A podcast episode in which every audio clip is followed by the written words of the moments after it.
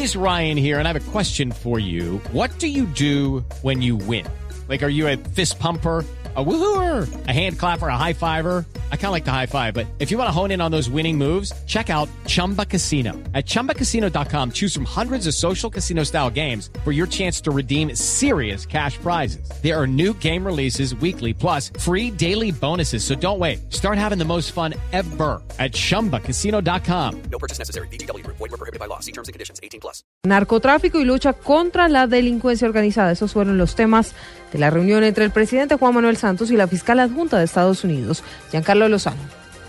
La fiscal general adjunta de los Estados Unidos, Leslie Cadwell, de visita en Colombia, se reunió con el presidente Juan Manuel Santos de forma privada para estrechar lazos de cooperación entre el gobierno norteamericano con el gobierno colombiano. En el encuentro llevado a cabo en Palacio de Nariño y en el cual no hubo declaraciones, se abordaron temas relacionados con problemáticas que afectan a ambos países, como el lavado de activos en narcotráfico, los crímenes corporativos y la extradición. Otro tema conversado entre el jefe de Estado colombiano y la fiscal adjunta norteamericana fue el de la lucha contra la delincuencia organizada que ha tomado una importancia en nuestro país y en la que el gobierno ha puesto sus ojos para neutralizar a cabecillas de las bandas criminales, quienes a través de delitos como el tráfico de drogas, la extorsión, el homicidio, entre otros, han amenazado la seguridad y tranquilidad de regiones anteriormente ocupadas por grupos paramilitares. De igual manera, el mandatario le socializó la propuesta de nuevas formas de lucha contra las drogas que será expuesta ante las Naciones Unidas en los próximos días, así como el proceso de paz que gestiona el gobierno en La Habana con la guerrilla de las FARC. Giancarlo Lozano, Blue Radio.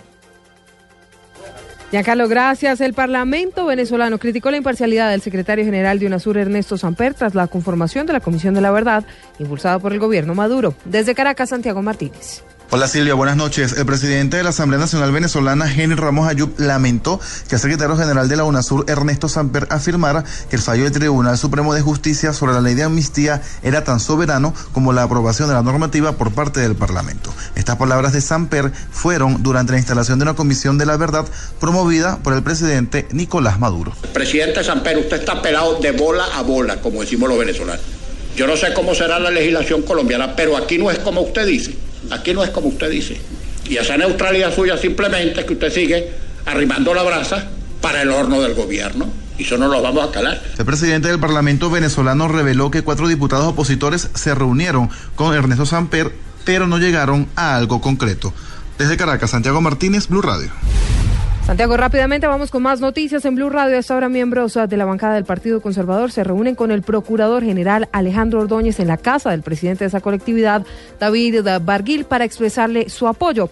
El encuentro se da luego de la polémica de los últimos días por las críticas del jefe del Ministerio Público a la ley de restitución de tierras y también de la reunión de esta bancada con el presidente Santos ayer para expresarle todo su apoyo al proceso de paz. Un encuentro al que faltó Barguil, quien dijo que la colectividad mantendrá su independencia y no entrará a la coalición de gobierno.